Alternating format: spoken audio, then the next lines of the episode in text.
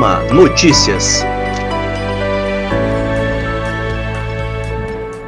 Certidão emitida pelo diretor-geral da Secretaria do Tribunal de Justiça, Mário Lobão Carvalho, confirma que os pleitos da AMA junto ao tribunal resultaram na ampla movimentação da carreira a partir do número de promoções, remoções e titularizações de juízes e juízas no período compreendido entre janeiro de 2017 até a presente data. Desta forma, a AMA cumpre os compromissos assumidos pela atual diretoria executiva quando do início da gestão de 2017, reiterado em 2019.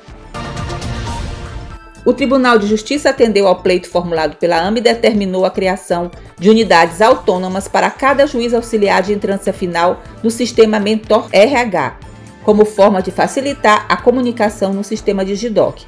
A AMA esclareceu a necessidade de implementação de tal medida em virtude de um grave problema de comunicação entre o tribunal e os juízes auxiliares de entrância final.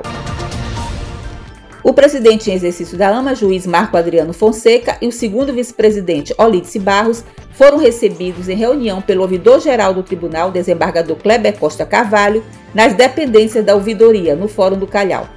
Também participaram da reunião, por videoconferência, o diretor adjunto de prerrogativas, Fernando Jorge Pereira, e o diretor de tecnologia da informação e comunicação, Raniel Barbosa Nunes. Ocasião em que foram apresentados esclarecimentos quanto ao teor do ofício circular 4/2020 da ouvidoria, que solicitou o encaminhamento de cronogramas de trabalho das unidades judiciárias. A Associação dos Magistrados do Maranhão apoia a campanha Condomínio Responsável Mulheres Seguras, lançada pela Coordenadoria da Mulher do Tribunal de Justiça, em razão da recente aprovação da Lei Estadual 11.292-2020, que obriga síndicos e administradores de condomínios no estado do Maranhão a comunicarem à Polícia Civil e Militar eventual ocorrência ou indício de violência doméstica e familiar contra mulheres, crianças, adolescentes ou idosos. A AMA parabeniza os juízes promovidos para a entrância final, removidos para a entrância intermediária, indicados para turmas recursais e removidos para a entrância inicial na sessão plenária administrativa por videoconferência realizada pelo tribunal na última quarta-feira. A diretoria executiva esteve reunida na tarde desta sexta-feira, de forma presencial e virtual, deliberando importantes itens da pauta associativa. Uma dessas deliberações foi quanto à manutenção das reuniões dos diretores na forma híbrida, presencial e virtual.